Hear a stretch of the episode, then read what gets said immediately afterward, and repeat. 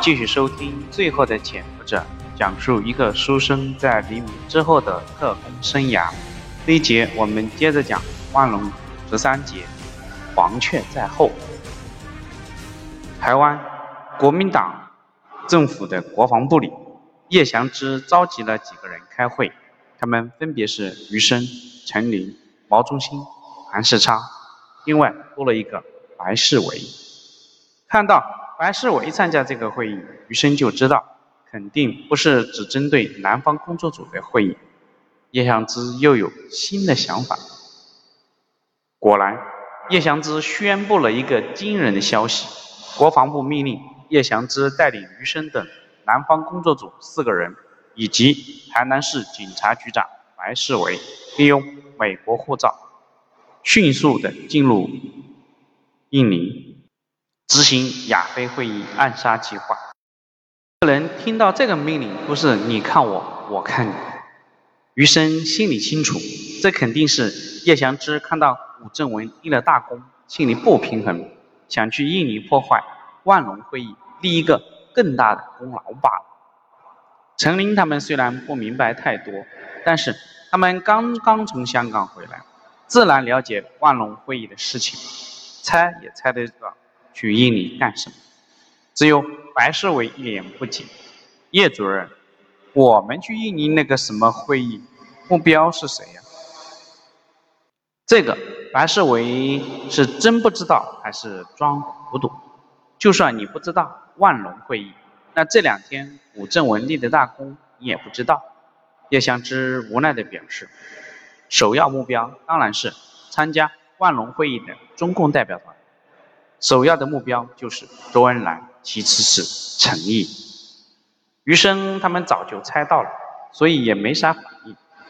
白世维倒是吸了一口凉气。叶主任，那么大的国际会议，防范肯定非常严密。我们这么大老远的跑过去，白去一趟无所谓，送死就不值得了。叶祥之对于白世维的这种消极态度是很不满意。但是白世伟资格颇老，自己也不好发作，只好拿上级压他。这是上面蒋总统和蒋主任的命令，而且具体暗杀工作也不用我们去做。国防部已经提前在印尼招募了二十来个人，成立了暗杀敢死队。他们大部分都是以前保密局系统的中下级军官，实战能力很强。这次。派你白局长过去领导他们，一方面是因为你暗杀经验丰富，另一方面也是你白局长在中下级军官那里威望颇高。听明白了吗，白局长？于世伟撇了撇嘴：“承认，我领命。那暗杀总要武器吧？我们怎么办？空运过去？”叶湘之摆摆手：“不不不，我们所有人都必须空手乘坐美国航班过去。”武器去美国驻印尼大使馆里，我们几个人的护照和身份都已经办妥。余生心说：原来叶祥之已经是蓄谋已久，即使没有古正文抢功在先，估计他也要是弄点动静出来。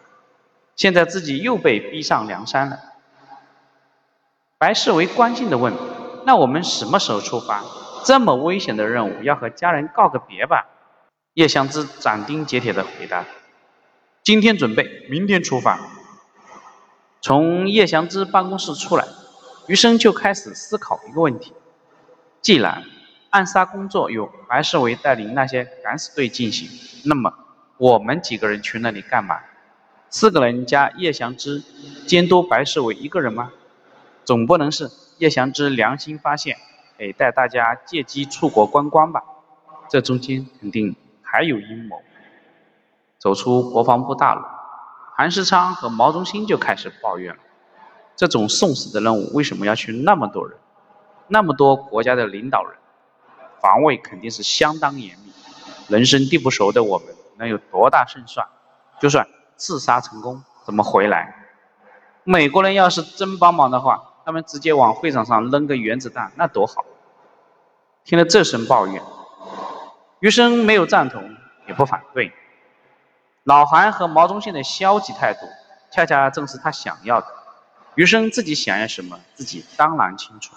陈琳想什么也不难猜。现在毛韩二人态度消极，基本这四个人完成任务的可能性就大大降低了。而白世伟那边看刚才的态度也是非常消极的，这是好事。自己有机会再和白大哥聊聊，保准不会出岔子。余生心情放松了很多，他安排大家都回去收拾收拾，和家人告个别。他特别关心地问了一下韩世昌、余妹最近怎么样。韩世昌大大咧咧地回答：“挺好。”看到韩世昌这么说，余生欲言又止，有些话也许不着急说，可能更好些吧。怕许璐担心，余生只好告诉他自己要回香港。徐璐一边帮他收拾东西，一边抱怨：“什么破命令！刚回家三天，又让回去，拿人不当人看呢？”余生只好安慰徐璐：“只要条件允许，我就接你过去；只要有机会，我就申请回来，好吗？”许璐嘟着嘴撒娇：“，什么时候咱们能有自己的孩子？你看看。”余生赶紧看看杨洋是否在身边。确认孩子没有在房间里面，他抱了抱许璐，孩子会有的，老公也会有的，一切都会有。第二天，叶祥之带领余生一行四人加白世伟登上了美国军用飞机，飞机带着他们飞到菲律宾的首都马尼拉附近的空军基地，然后他们又换乘美国民用航空班机，直接飞到了印尼的首都。雅加达一路无事，大家各有各的心思，彼此的交流也很少。余生特意留意了白世伟，发现他全程都在睡觉，不睡觉的时候也是在闭目养神。余生暗笑，早听说这个白世伟在外面瞒着老婆娶了一房外室，人漂亮，还挺会伺候人的，看来。昨天老白所谓的给家人告别，他是找那位美人去了。看老白今天这个精神状态，也就不难猜到昨天晚上他都举行了什么告别仪式了。飞机落地之后，他又被送到了美国军用卡车上，直接拉到美国驻印尼大使馆。虽然美国人不可能像毛中心那样说，哎，直接扔个原子弹，但是他们企图破坏。亚非会议的决心还是蛮大的。随后他们在大使馆里面见到的东西是更加验证了这个事实。他们刚到大使馆，白世维就被一名美国军官接走了。毛中心大惑不解：“不是说白局长负责暗杀队伍吗？怎么他不和我们一起呢？那我们来干嘛？”叶香之白了毛中心一眼：“先休息，晚饭后到我的房间。”我带你们去看一样东西。余生明白，叶祥之之所以一直没有对他们说此次行动他们的任务，看来是想避开白世维了。现在白世维被接走了，叶祥之要下达他真正的命令，这应该才是整个暗杀行动的关键计划。白大哥没估计错的话，八成就是成了障眼法。这又是一出螳螂捕蝉，黄雀在后的马。五个人享受了一顿丰盛的热带西餐之后，在一位美国使馆武官的带领下来到了使馆的地下室。那位使馆显然在中国待过，能说一口流利的中国话。余生好奇地问他在哪里待过，武官不好意思地说，自己其实在二战结束以后一直待在新加坡，汉语是跟新加坡的华人学的。当这位武官带着他们打开了一扇房门的时候，五个人被里面的东西惊呆了。好，这一节我们就讲到这里，谢谢你的收听。他们看到什么惊呆了？请接着收听。